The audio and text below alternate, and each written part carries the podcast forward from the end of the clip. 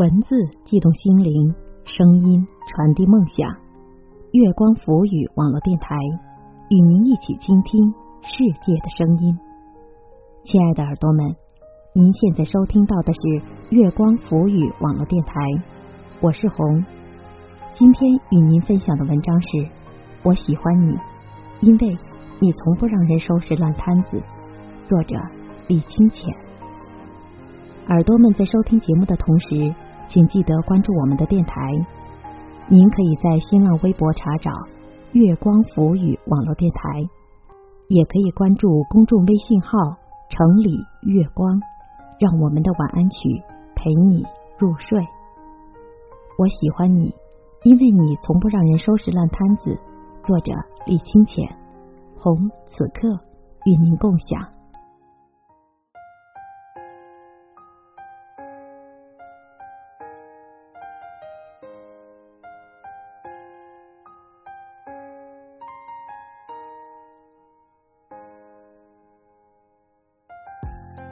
前几天有个妞和我吐槽，说单位组织旅游，她负责订票，让同事们把身份证号码发她微信，结果刷刷收到十几条微信，有一半发过来的是身份证的照片，还有的虽然发了身份证号码，却没有留下姓名。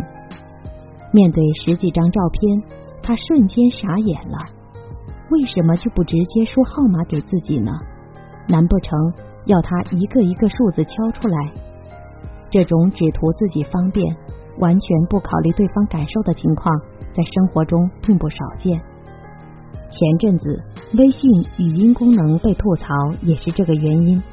发语音的确比一个字一个字输入要快捷很多，可却完全没有考虑到对方是否有戴耳机，方不方便收听语音。有的还动辄发送十几条语音，真有那么多事情需要商量，打个电话不好吗？一条条点开收听，真的很烦。当然，不排除发语音的那位的确不方便，比如正在开车或者处理什么紧急事情。遗憾的是，大多数人给别人发语音，只是为了自己方便，而非没时间或不方便打字。为什么这么武断呢？因为生活中只图自己方便，完全不考虑会给别人造成多少麻烦的人比比皆是。丢垃圾不看可回收与不可回收，两个垃圾箱里乱丢一气。公共食堂的餐盘不收，吃完饭起身就走。去超市购物，拿到购物框又不想要的商品不回归原位，而是随手就放到某个货架上边。林林总总，举不胜举。的确，这样做会让自己很方便，可后继却必须有人花费大量人力物力为这种不良行为买单，或者说的通俗一点，叫必须有人帮助擦屁股。虽然这个词俗不可耐，却直指重点，因为很多时候处理烂摊子的人，真的是要忍着不爽，甚至恶心才完成的。近几年，情商这个词被越来越多的谈及。什么是情商？说白了，情商无非是宁可自己麻烦，也让别人方便的一种基本素养。我现在都记得，在农村生活了一辈子的姥姥教我的一些待人接物的基本原则，比如递人剪刀的时候，一定要剪刀尖对着自己，剪刀把儿对着别人。一则不容易伤到对方，二则对方好抓取。姥姥还有一个习惯，那就是吃完饭顺手会把自己的碗洗干净。她总说做饭容易，洗碗却是个考验人的活儿。自己吃饭，自己洗碗，谁也不用麻烦。老太太一辈子都这样，从来不爱给人添麻烦。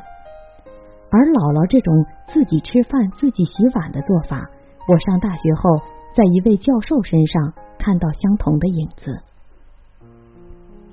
大家知道，老师上课一般会写板书，别的老师下了课就走了，而这位教授每次都会认真的将他写的板书擦干净。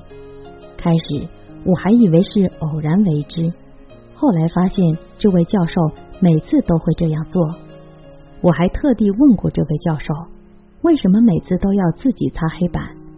他笑眯眯的反问我：“我写的，我不擦，难道等着下一位老师擦吗？”我说：“可以让学生们擦呀，我们有值日生的。”他再次笑着说：“我又没有写五十黑板的板书，不需要麻烦别人。”后来我才领悟，这位教授和我乡下的姥姥是同一类人，他们只是不愿意麻烦别人。一个是乡下村妇。一个是大学教授，他们身上却闪耀着同样的光芒，那就是自己的烂摊子尽量自己收拾，与人方便的同时问心无愧。这原本应当是一个对自己最起码的要求，遗憾的是，很多人做不到。上一份工作期间，和我对接的甲方小姑娘。动不动让我把最近在微信上的文章原件打包发她。我们微信推的稿子都是校对过的，我也不知道哪些地方做过改动，于是只好一篇一篇复制下来，再打包发给她。原以为这没什么，那天她突然和我说：“钱姐，你知道吗？我们好几个微信公众号，我也经常让其他人给我发文章。”但从来没有一个像你这样认真把校对后的稿子打包发给我。有人还对我说：“你自己从微信上复制下来不就得了吗？”我当然也能从微信上复制下来，可我是甲方啊。按时将推送的稿件发给我，不是乙方应当做的吗？坦白讲，从微信上复制文章并没有什么技术含量，有的时候特别忙，我也会感觉烦。但我每次都是耐着性子认真整理，因为我也是从甲方的角度思考，认为我有这个义务，能给对方留下这么良好的印象，并不是我做的多么出色，而是我把握了一条原则：宁可自己麻烦，也不要让别人麻烦。我觉得这应当是一个人对自己最基本的要求。遗憾的是。很多人连最基本都做不到，难怪有人说，以大多数人的努力程度，根本用不着拼天赋。同理，以大多数人为对方的着想程度，你只要稍微体贴一点，对方就会很满意。没办法，因为很多时候我们对自己要求太低，对别人又要求太高。说到底。是没站在对方的立场上设身处地的为对方着想。我记得以前曾经去一个远房伯伯家玩，伯伯家有个儿子，我应当叫堂哥的。他眼睛不太好，严重弱视。伯伯家东西收拾的都很整洁，东西摆放也都遵循严格的位置，为的是堂哥方便。可惜当时我不懂。那时候人也小，觉得这也好玩，那也新鲜，这个也想动，那个也想动。妈妈劝我不要乱动人家的东西，可那时我太淘气了。得到伯伯允许后，禁不住好奇，把堂哥的玩具翻了个遍。我们要回家的时候，妈妈要求我把玩具都回归原位，伯伯忙说不用，妈妈还是要求我必须将玩具收好。我当时还挺不乐意的，因为伯伯明明说不用了，觉得妈妈太小题大做。回去的路上，妈妈语重心长的和我说，在得到允许后可以玩别人家的玩具，但是你堂哥眼睛不好，你不将玩具回归原位，他就会找不到，一则会给他带来麻烦，二则还会给人留下没教养的印象。很久之后，我才明白，这是很重要的一堂课，那就是尽量别让人帮你收拾烂摊子。这不只涉及到一个人的修为，还可以上升到教养问题。什么是教养？不给人制造麻烦，就是最好的教养。这话听上去很简单，做起来也不难，然而很多人却无法做到。无非因为我们太利己了，而设身处地的为别人着想，却要麻烦很多。谁都想图省事儿，人人都图省事儿的结果是注定有人不省事儿，因为烂摊子总是要人收拾。想不给人制造麻烦，设身处地的想一下就 OK 了。试想一下，你愿意给人收拾烂摊子吗？如果不愿意，那么就请尽量从不给别人制造烂摊子做起吧。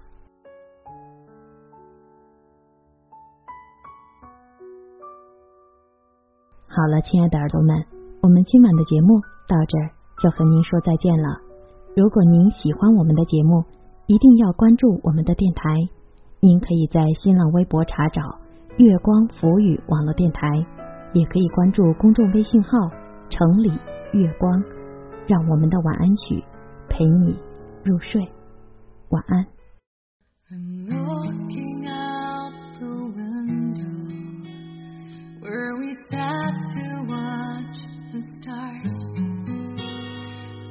Picture